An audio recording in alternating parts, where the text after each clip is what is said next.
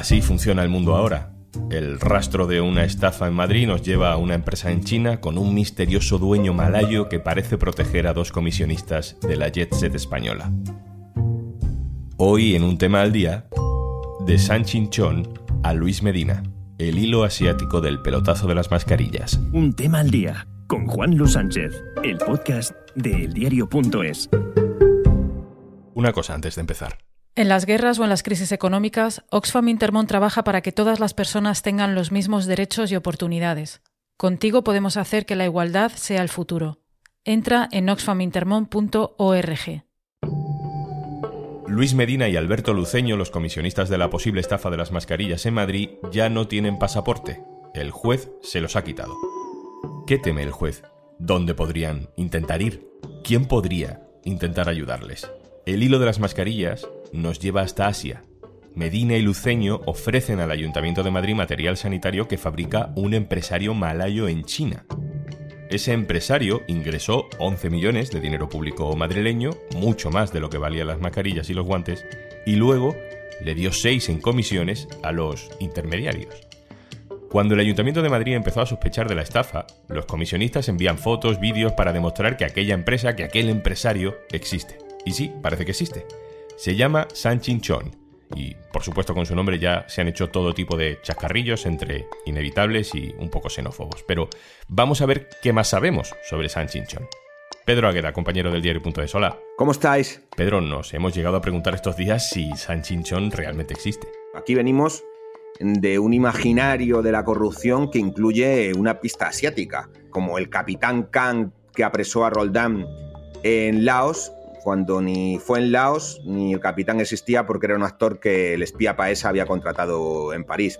Ese nombre a San Chinchón no le hace mucho favor en ese sentido, pero San Chinchón existe. Existe porque las autoridades malayas dicen en un documento oficial enviado al juzgado del caso Mascarillas que lo han localizado, que le han preguntado si quiere colaborar, que ha dicho que no y que como es un testigo, la justicia de ese país ampara esa decisión y es un empresario que se dedica a la fabricación de material sanitario, ¿no? Eso está confirmado.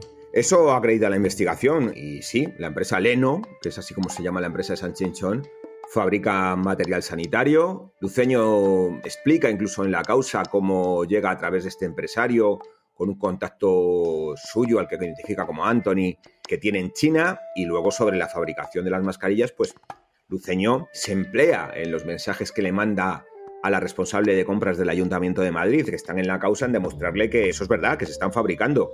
Hay algún vídeo incluso que suma el carácter cómico, presuntamente cómico a todo esto, en el que hay unas trabajadoras chinas que perfectamente protegidas, a las que apenas se le ve el rostro porque están trabajando en plena expansión del virus, sostienen un cartel en inglés en el que hacen alusión a un saludo a España y ellas mismas rompen a reír. En el sumario judicial de este caso, aparece una foto de San Chinchón. ¿Cómo es esa foto? La foto del empresario culmina el triángulo del asombro, porque no tenemos al empresario sentado detrás de una mesa, no sé, en su oficina, en su despacho, en su empresa, sino que le tenemos vestido de gala, al estilo malayo, siendo condecorado por una autoridad del país, y eso lo utiliza también Luceño para decir, cuidado, eh, que es que mi empresario no es cualquiera, que mi empresario está hasta condecorado en su país. Si este empresario existe. ¿Por qué no viene a declarar ante el juez? Eh, fíjate, Juanlu, que yo quizás esté especulando cuando diga que para qué va a declarar como testigo y se va a arriesgar a que sea investigado, ya que a lo mejor la justicia española reclame a la justicia malaya, pues a lo mejor su detención, un interrogatorio forzado. No lo sé. Es verdad que me resulta difícil que la justicia española pueda actuar contra un nacional malayo que se encuentra en Malasia de un país con un ordenamiento jurídico tan diferente y tan alejado del nuestro, ¿no? Pero en cualquier caso, él, al no declarar y acogerse a su derecho, me imagino que además es un empresario que habrá consultado con sus abogados, se ahorra esa posibilidad. Pedro, ¿qué tienen que ver unos emprendedores españoles con un empresario malayo que vive en China? ¿Cuál es la conexión entre ellos? Es que pese a que la Fiscalía atribuye una falsedad no con responsabilidad penal, sino en este caso simplemente un engaño más intrascendente al decir que Luceño se inventa que él tenga experiencia en la compra y en la importación de material sanitario de China, Él lo que dice es que sí, que conoce el mercado chino, que tiene un contacto allí, que fue el que le puso en contacto con San Chinchón y que es la primera vez que sí, que hace negocios con San Chinchón, pero porque como digo, tenía un contacto en China, al que conoce porque sí ha hecho otros negocios de ese tipo con Asia, y es el que les conecta para la venta final del material al ayuntamiento de Madrid. Como digo, en la querella de la Fiscalía se dice que no hay acreditación de esa experiencia comercial de Luceño y, por supuesto, de quien no la hay es del propio Luis Medina, que lo reconoce y lo reconoce en su declaración ya como investigado al juez cuando él se denomina broker de materias primas, ¿no? Ya sea las materias primas, el pollo o el cerdo. ¿Usted a qué se dedica? ¿Cuál es su profesión? Ah, como broker de materias primas. Broker de materias primas. Sí. ¿De qué materia? venta, eh, pues minería, eh, alimentación, eh, carne, pollo, cerdo. Muy bien.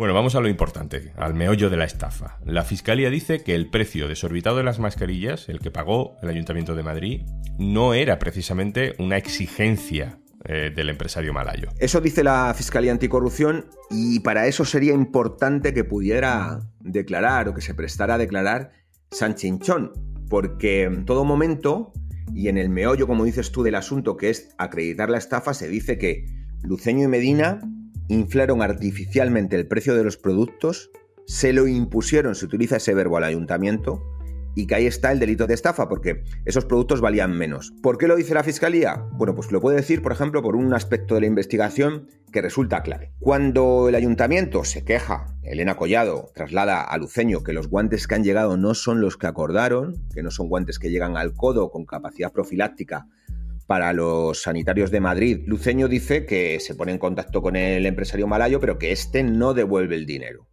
Lo que ocurre es que se hace una rebaja por la diferencia entre unos guantes y otros y que como se ha hecho esa rebaja van a devolver al ayuntamiento más de 4 millones de dólares que habían ingresado los comisionistas.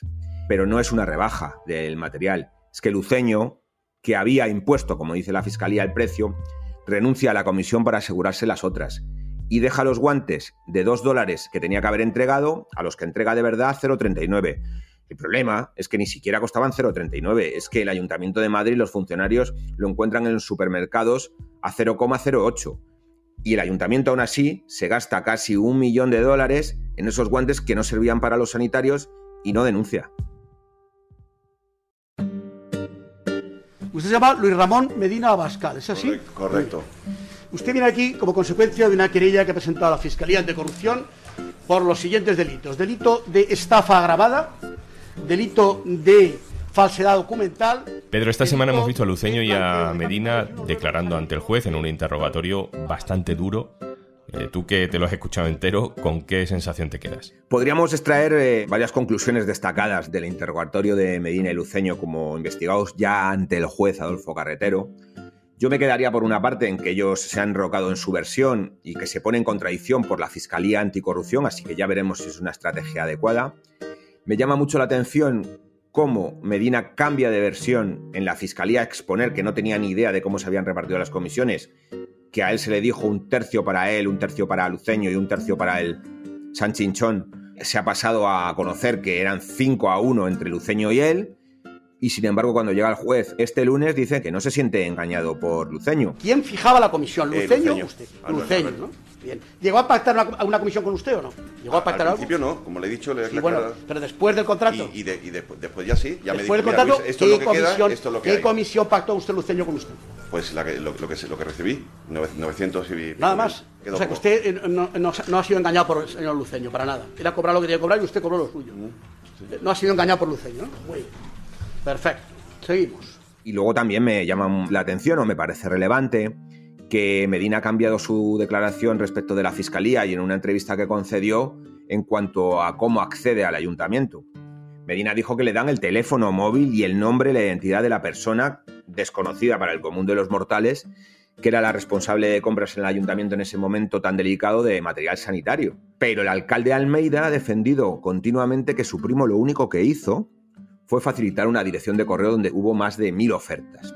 Medina, ante el juez, dice que sí, que fue una dirección de correo electrónico, que no fue un número de teléfono. Eso yo creo que es relevante y más aún cuando Medina venía de, presentar por parte de su defensa un escrito muy contundente en el que pedía la expulsión del Ayuntamiento de Madrid de la causa por denunciar ahora una estafa que en su momento le pareció todo bien y no denunció, y advirtiendo que, ojo, que no sigan como acusación particular porque no tiene mucho sentido si luego van a poder acabar como investigados. Esa advertencia lanzaba. El juez le ha retirado los pasaportes a los comisionistas. ¿Crees que teme que San Chinchón pueda ayudarles a, refugiarse en Malasia, en China, que pueda ayudarles a escapar de la justicia española? Fíjate, Juanlu, yo creo que las medidas cautelares que adopta el juez contra Medina y Luceño podrían estar relacionadas con una de las respuestas que da Luceño. Luceño, para sorpresa de todos los presentes, incluido el juez, dice que San Chinchón sí va a colaborar y sí va a declarar y va a mandar sus preguntas por escrito.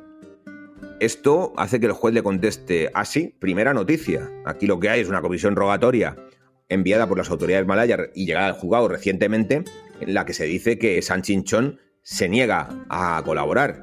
Entonces el juez se pudo plantear, ¿por qué sabe Luceño que San Chinchón va a colaborar? ¿Está en contacto con él? ¿Puede acordar con un posible testigo una estrategia de defensa que le exculpe? ¿Puede viajar incluso a Malasia a entrevistarse con él? Pues retirar el pasaporte y comparecencias cada 15 días. Pedro Agueda, muchas gracias por contarnos todo esto. Gracias a vosotros. Y antes de marcharnos... Paciencia. Dícese de la virtud de tener que acabar todas las tareas que tienes pendientes hoy para poder hacer algo que te gusta. Bueno, eso antes de que llegara Podimo. Y si no sabes de lo que estoy hablando, entra en podimo.es barra al día y disfruta de 60 días gratis para disfrutar de todos los podcasts y audiolibros que tienes disponible. Y lo mejor es que no tienes que esperar a acabar todas las tareas que tienes pendientes hoy, porque puedes escucharlos mientras las haces. Igual que estás escuchando un tema al día del diario.es. Esto es Un tema al día, el podcast del diario.es. También puedes suscribirte a nuestra newsletter. Encontrarás el enlace en la descripción de este episodio. Este podcast lo producen Carmen Ibáñez y Zascun Pérez. El montaje es de Pedro Godoy. Yo soy Juan Luis Sánchez. Mañana, otro tema.